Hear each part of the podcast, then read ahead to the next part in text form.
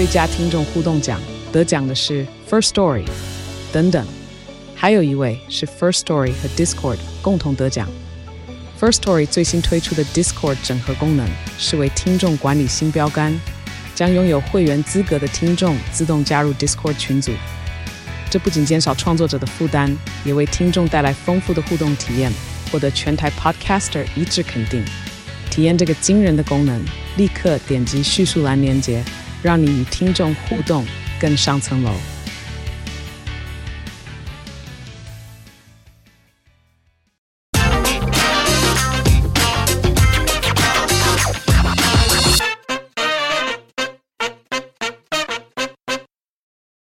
嗨嗨嗨嗨！欢迎回到观众来听，每周一例，很不准时上线，拖了很久，因为。前阵子冠军赛打得太火热，然后麦克当然也不希望干扰到我备战嘛。虽然说也没有上场，但在下面看的很热血沸腾。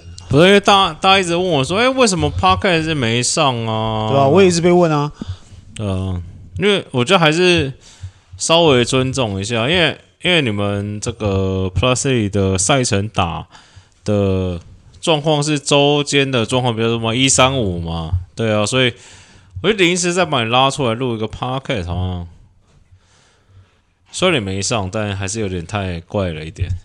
对啦，还可以，但也还可以啦，就是专心备战嘛。那当然，中间很多人也是也是说，哎，逃学威龙你也录了，哎，可是他们还是很期待 Parket 出来嘛，每周一例。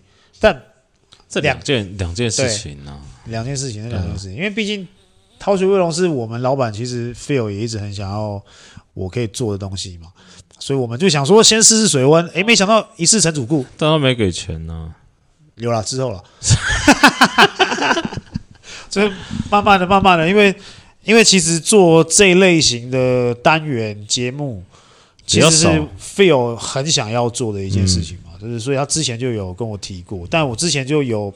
有跟他婉拒了一次，因为我觉得就做这一这一类主题有可能会被骂，嗯、就是觉得啊怎么样？确实我们也被骂了。对啊，然后然后我们是，我们是呃做的比较比较浅一点啊，因为其实像 TNT 他们做那个是一直骂人嘛，就是调侃啊。对，我觉得我觉得你们最大的差别就是你们也不敢骂人。因为你跟紫薇不敢骂人，主主要是有啦，紫薇还是有有一点点骂敏哥嘛，然后什么的嘛，只有他敢而已啊。不是我说，我说类似有点直接呛了，很直接喷爆的那一种哦，就是因为文化不一样。譬如说，你们有没有人敢呛说，紧后者让他妈打杀小？对，或是说什么，你又不敢投，不要上了嘛？对啊，或是说什么啊？杰克走步都走到宇宙去了，这种不可能嘛？不，你不可能会讲这种嘛？可是这如果是在美国的话，有可能一定讲的。对，这种是文化，我觉得文化不一样。但我们已经已经尝试的要去先，我们慢慢往那试水温那个方向靠了。对对对，然后所以昨天昨天就跟 Phil 聊了一下，然后 Phil 也觉得他蛮喜欢的。嗯，我就说这个就是当初你提出来的那个 idea，我们现在做嘛。那我们现在做先试水温，但不要说。啊！一次就试到底，但哦，有也还是有效果，我觉得还是有效果，所以我觉得慢慢的未来我们会朝着那个方向慢慢的去前进啊。哦，你你到底想要先聊这个？我们因为我们上一集 Podcast 还是在总冠军赛的时候嘛，对，所以你想要先聊这个总冠军赛系列战呢，还是先聊这个敏哥事件？先聊总冠军赛好了，聊完之后。再慢慢的跟大家细细品尝一下，就是所有后续的一些事情。但总冠军赛有什么？你们球员的心态都是因为大家都讲说啊，反正 Ryan 不换，或者说啊，富邦人又吃兵就比较多嘛。那其实大家都讲是一样的事情嘛。你有什么别的事情好讲吗？没，其实也没什么好讲，就就是就是 Ryan 不换。不然不换了，然后可是再来，其实我觉得还是有另外一个重点啊，这是我们自己，我们自己球员自己讨论出来的嘛。我们其实每天都都在聊天聊这些东西，就是哇，下了场回到家，或者说下了场我们去去吃饭，其实都一直在聊篮球，然后一直在聊说冠军赛要怎么打，然后一直在聊说谁谁谁的身体状况好不好。还要怎么样打对方，然后怎么样赢赢。其实我们在冠军系列赛的那一个多礼拜里面，快两周嘛，我每天都在聊篮球，都离离不开篮球。我们自己讨论出来，就是大家比较各自为政，然后各打各的。对，然后就是好像是感觉第一场赢了之后，就觉得好像可以很轻松的去应付这个总冠军赛。这个局是我的了。对，所以就变得开始大家就觉得，哎，我要去抢我的，不管是谁想要抢什么奖项，不管谁为了什么奖项而用力打，他就变得开始大家就是。没有什么太多连接，为了自己而打，不是说对，就不是为了团队。那我们其实就是每次比完赛后都有一个 AAR，就是我们的心灵教练 Clay 都会带着我们去做一个赛后的评估嘛。嗯，那什么东西可以做得更好？那什么东西可以改进？那赛后的 AAR 大家都在讲比赛怎么样？怎么样？怎么样？怎么样？怎么样？而我觉得大家好像就是在那个 AAR 当下，我自己觉得没有讲到。大家的心里面去啊！那我挖个洞给你跳好了，看我跳不跳啊？对，你在这个系列战中，你真的有觉得你们会赢吗？我真的觉得我们会赢啊！而且其实很多场的内容，我在看的时候，其实我觉得光光前三战就好了，前三战打下来的内容。我觉得应该要三比零。我为什么问你这个问题的原因，是因为我第六战我刚跟你讲了嘛。对，我说打完第一节，我觉得你们国王就下课了。虽然比分比较接近，但是那不是最后的结果。就是你们那时候打法，就是你们就被抓死了，然后等着富邦把你们拓开而已。我在外面看，我是这种感觉。我不知道你们球员有没有这种心态。球啊、呃，应该是说一波流的时候，第六战一波流的时候，其实基本上我们坐在板凳上面，其实已经有点快哭了。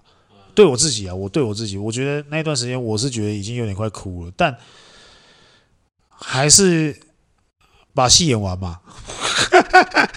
因为真的，他们已经打出一波流了，然后他们的气势也也也起来了，整个现场的球迷都已经。疯狂了，在那个当下，其实你能做就是演戏嘛，把戏演好嘛，然后把比赛消化掉。最后，最后真的就是那样。所以在第六站，是我真的觉得我们已经没了的那种那种感慨，你知道吗？哎，你今年呢？我好奇问一下，就是你今年打总冠军赛之前，跟你。你去年没打吗？对，跟你之前在浦原的时候打总冠军赛之前，你有没有觉得说，哎、欸，你们觉得会赢，还是说你觉得会输？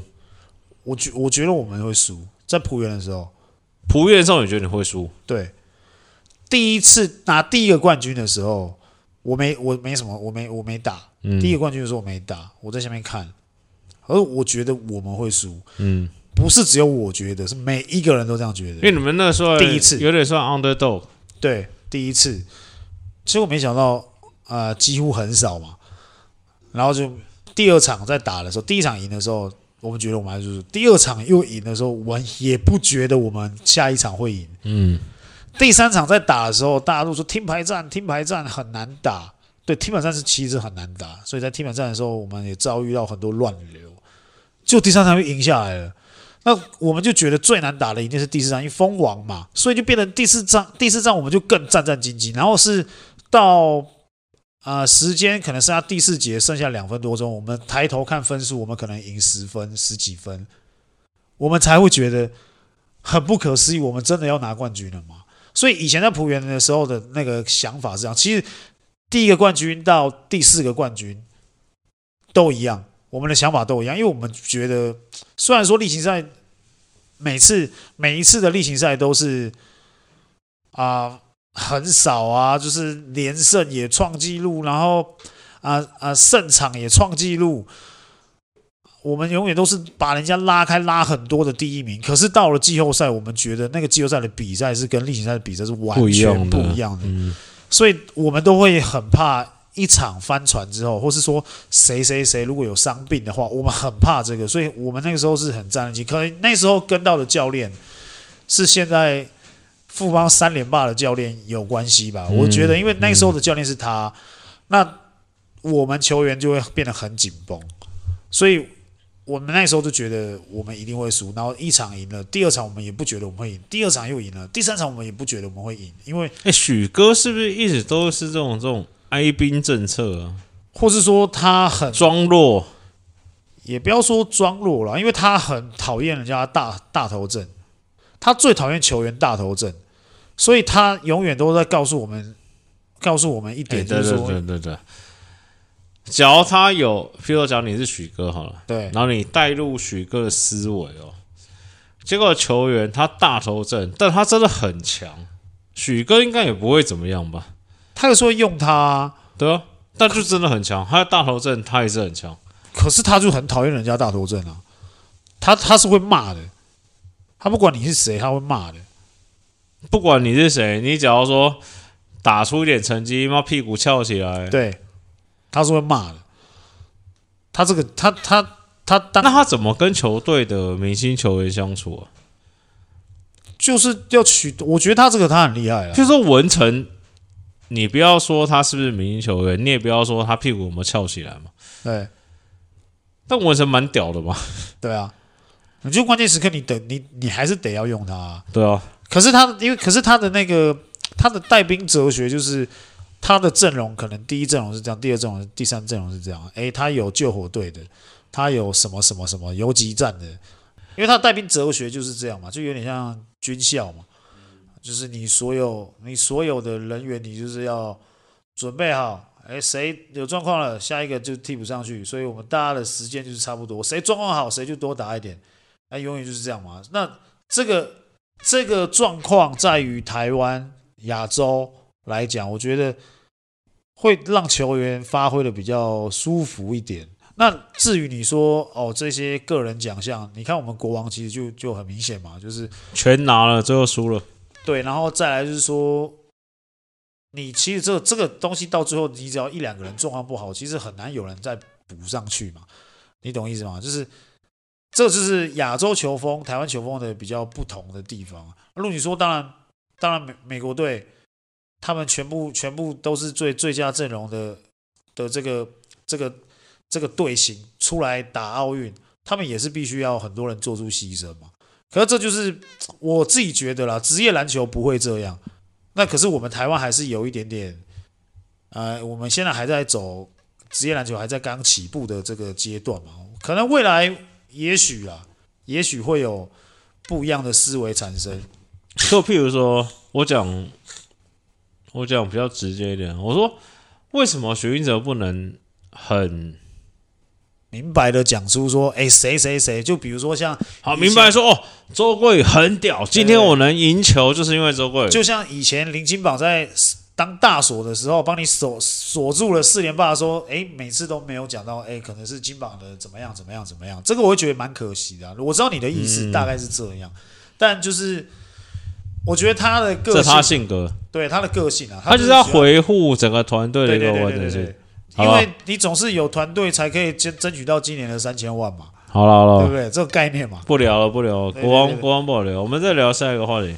来来来，有点偏辣，对，很辣。这个我会选呐，你在干呐？这怎么聊啊？这可以聊啊？这个东西哦。当然，当然，每个人每个人不一样啊。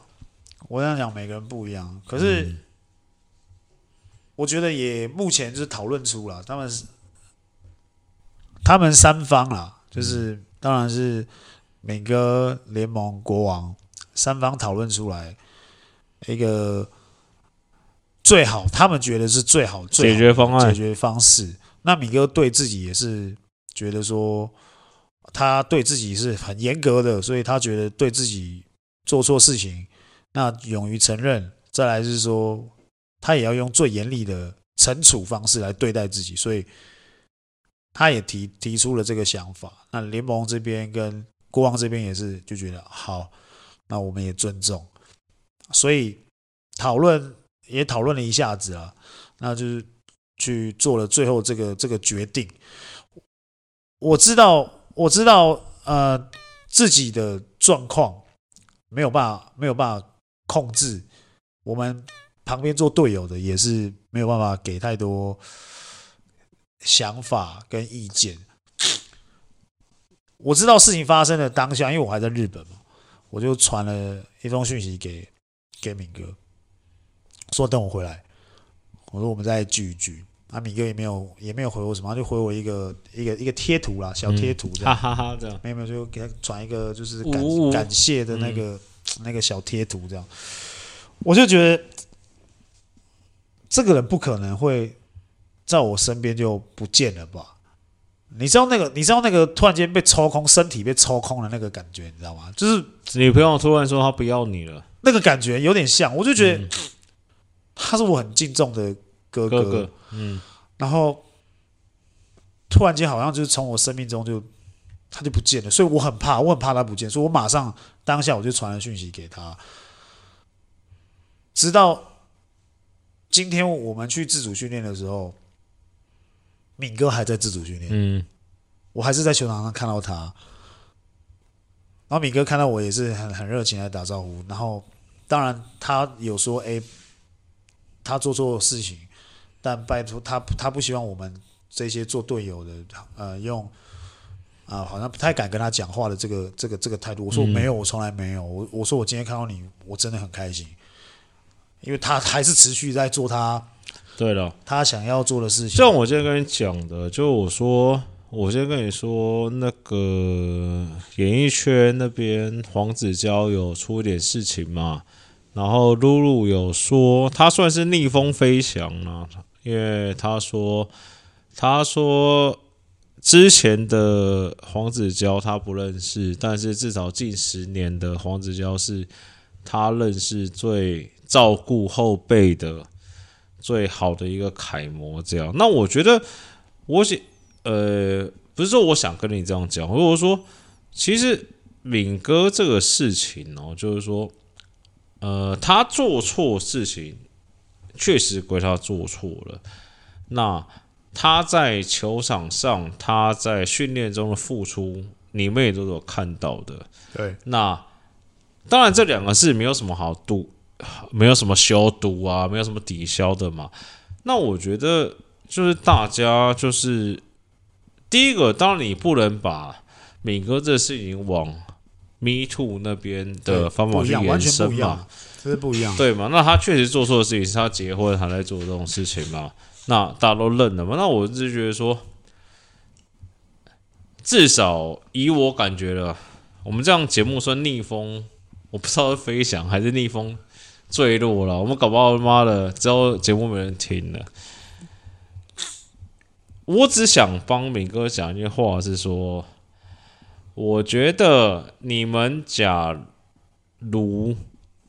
任何一个球迷啊，看他现在在台皮也好，台银也好，去 CBA 打球也好，对，回来这两年三年，光讲自律这件事情上，我觉得很难有人跟他可以比较。对了，你说外面的事情我不讲，对，但是在球场上面，我真的，对，我觉得他就是我非常非常敬重。的一个哥哥，但是我觉得一定有人可以站说他妈的，你他妈就乱嘛，你他妈就爱弄嘛，爱约嘛，我都可以接受。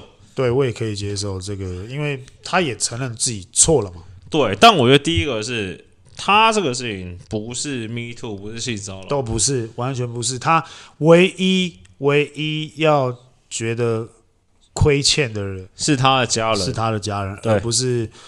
而不是你们所谓的这些啊，其他衍生出来这些什么 Me Too 这些都不是，他唯一唯一亏欠的就只有家人，所以我觉得这是做人，可能他在某些地方每个人都有一些黑暗面，然后一些瑕疵，但他在我看得到的地方是我的榜样，这个是我觉得没有人可以。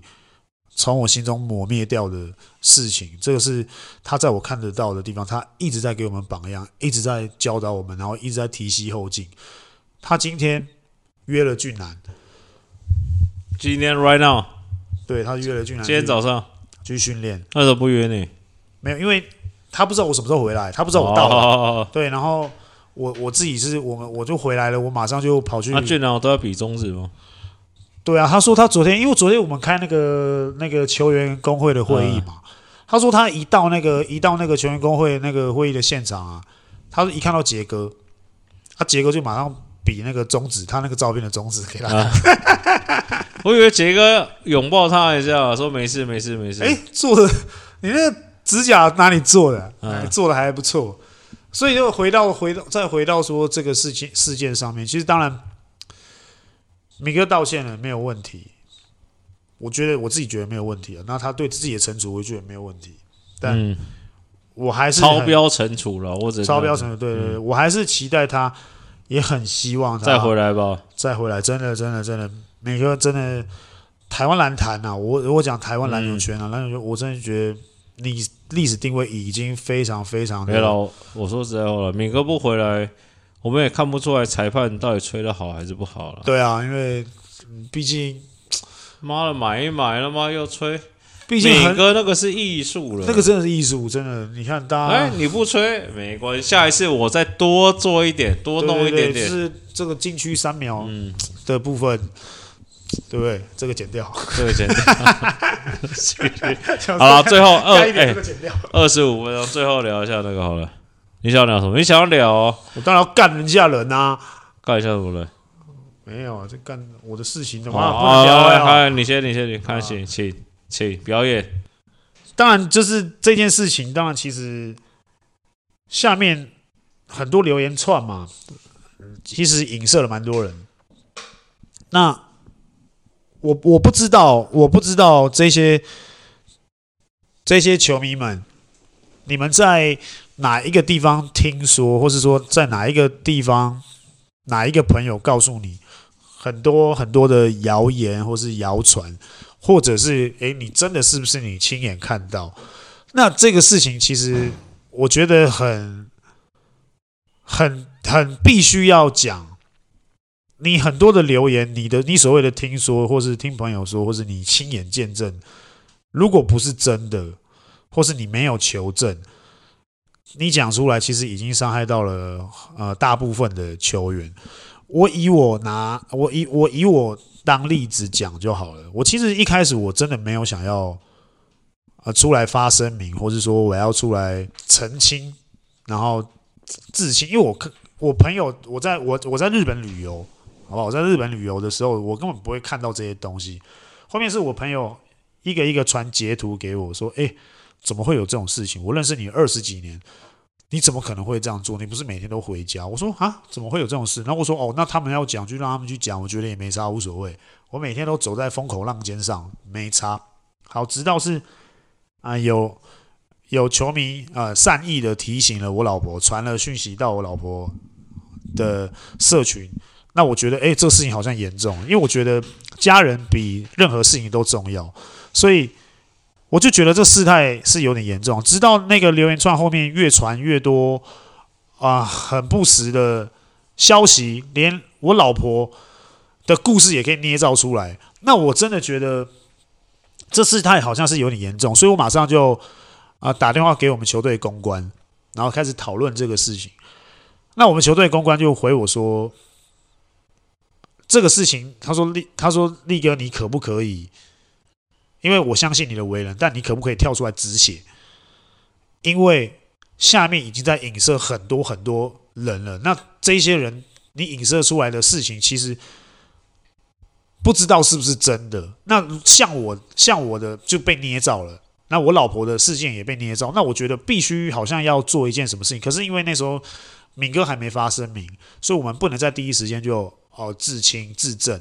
好，那直到敏哥发声明之后，我决定好，那我开始要做一些对我自己、我名誉的保护。再来是，我捍卫我自己的家庭，我捍卫我自己的队友。我觉得这是一个非常重要的一件事情，所以我又再回来的时候再发了一个声明。这牵扯到了很多很多问题。光我个人，我有赞助我的厂商，他们接到了很多无数的电话，十几通，都是说要撤换代言人。然后我之后的活动，有些人都打电话来问我说：“哎，啊，你现在深陷桃桃色风波，那我们可能活动未来可能不会再再找你。”所以我发了一个声明，很多人也都在问说：“啊，你发声明干嘛？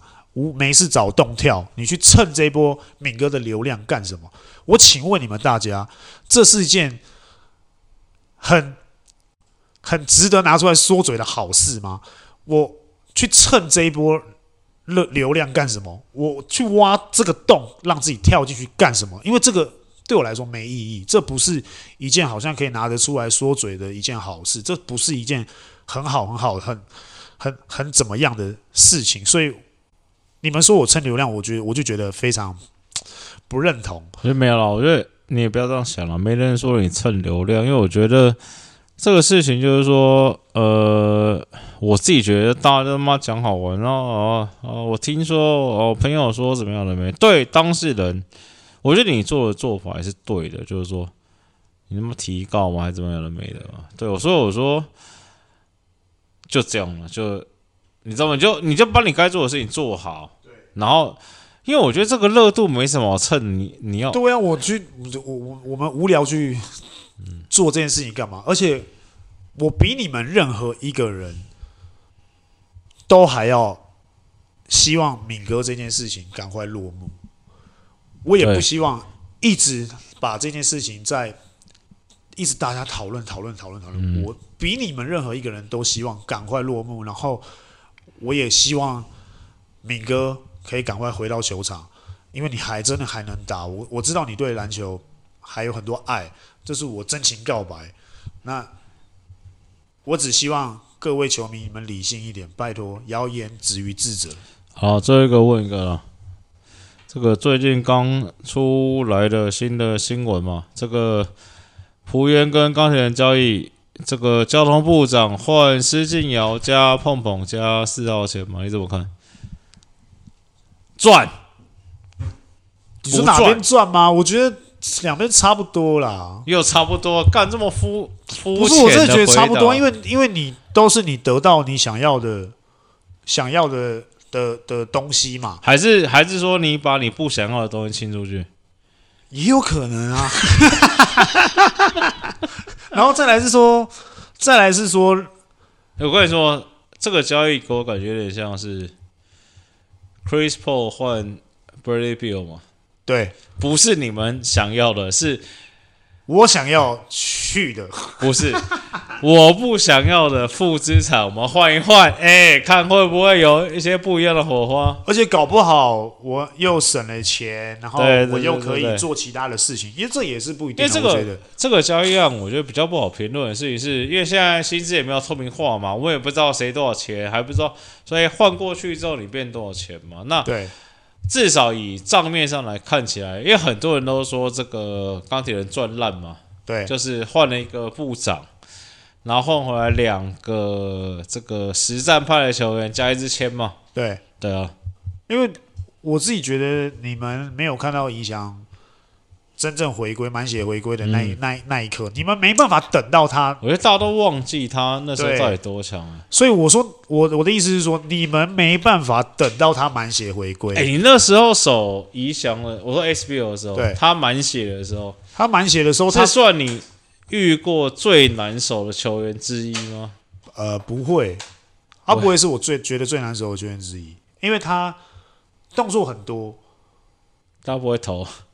就是你只要稍微退个一步多，然后就会跟他讲说：“迈亚博赢。”哦，你知道要干嘛？你知道要干嘛？快点，快点！你知道要干嘛？干嘛？但是，但是真的，宜祥有一个点，他那个时候在真的是满血的时候，他那个在冲击篮筐的那一步跟那个力量真的很大。他满血的时候，你放他一步，他照冲。对，那个真的很恐怖，而且他那个力量真的很大，所以我后面已经就是因为叶是看他影片嘛。我那时候真的研究出他快攻的时候要怎么把他挡下来，因为他那个时候真的快攻的时候有点像现在的辛特利的那个概念，就是真的很坦，超坦的，给他弹进去。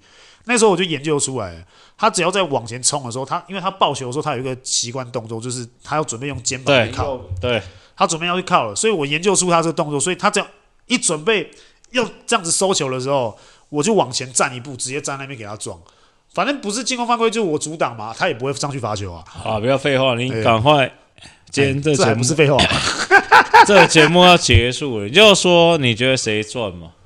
我觉得谁比较占便宜了？我觉得领航员小赚一点，领航员小赚一点。我觉得我这样子看，我觉得领航员小赚，因为他得到了他要的明星球员，然后而且今年领航员的票房也好，而且他的那些年轻世代，我觉得他现在正准备换血了，就是要换一批真的全新面貌，然后。完全不一样的领航员。但六九跟怡翔会不会水喝太多？我我我还担心我嘞，我还担心我，因为怡翔离我更近他。他们两个遇到一起，哇！哦，那那是恐怖，那是恐怖，那是恐怖。不会啦，怡翔最近很收敛了。我发现他最近真的蛮收敛，他没有像以前那么那么冲了。那么他现在都他现在都控制节奏。控制节奏，现在打控球，对他以前是打二号，对冲锋，打二号冲，他现在是有点在控制，嗯，他有点在控制节奏，然后那个一口接一口的那个速度好像，哎，有点有点缓，哎，好像发现，哎，我现在好像跟你同一个等级哦，嗯，就是你知道，慢慢的会觉得说，哎，我好像追到，因为其实我说实话，大部分人都觉得服务员到底为什么要做这个交易？我个人觉得。就像你讲，我觉得璞园赚，我不敢讲血赚，但是我觉得，我觉得璞园赚，因为我个人一直觉得说，职业篮球或者篮球赛都是一个球星，对，你要 super star 的运动，你一定要养一个本土的，除非就是你说他妈架完枪被禁二十五场也好，还是怎么样，对，灰球不会跟他解约吗？他也是球星啊，那么我后来回来搞你个六十场，我就。对啊，对啊，所以我所以我觉得说，职业职业球赛，你真的就是要，你就是要养养一个自己本土，然后尤其是你可以把它变成是你在地的一个一个头牌，一个扛棒。所以我们两个算逆风飞翔，我们两个都觉得璞园比较赚。我真的觉得璞园比较赚啊。有没有可能是觉得？有没有可能是因为怡翔部长是我们两个好朋友？哎，碰碰也是我们好朋友。也对了，但碰碰是因为另外的原因不能讲嘛。好啊，收工。好啦，就是当然每周一例，我们还是努力啦。因为最近休赛季，然后刚好本人呢活动是满档，所以可能要抽抽抽出一点点时间去录哪一听。每周一例，或是 YouTube，对，会比较稍微困难一点点，但我们还是想办法克服啦。所以当然喜欢的还是订阅按赞嘛。然后最最后，当然我们 Podcast 是赞助会员，九十九、七十五、一百、两百、九百嘛。哎呦，现在有九十九，是不是？那个 Podcast 九十九，哦，Podcast 变九十九，不是一百五哦。没有九十九。哦，那 Podcast 赞助会员就是九十九嘛，然后七十五块，观众拿来看，两百、九百。对，所以如果有喜欢我们的，有喜欢我们的，赶快订阅，订阅起来，好不好？然后把我们这个频道分享分享出去，让更多人知道。还没百万订阅，拜托，好不好？嗯、就这样，明天见，拜拜。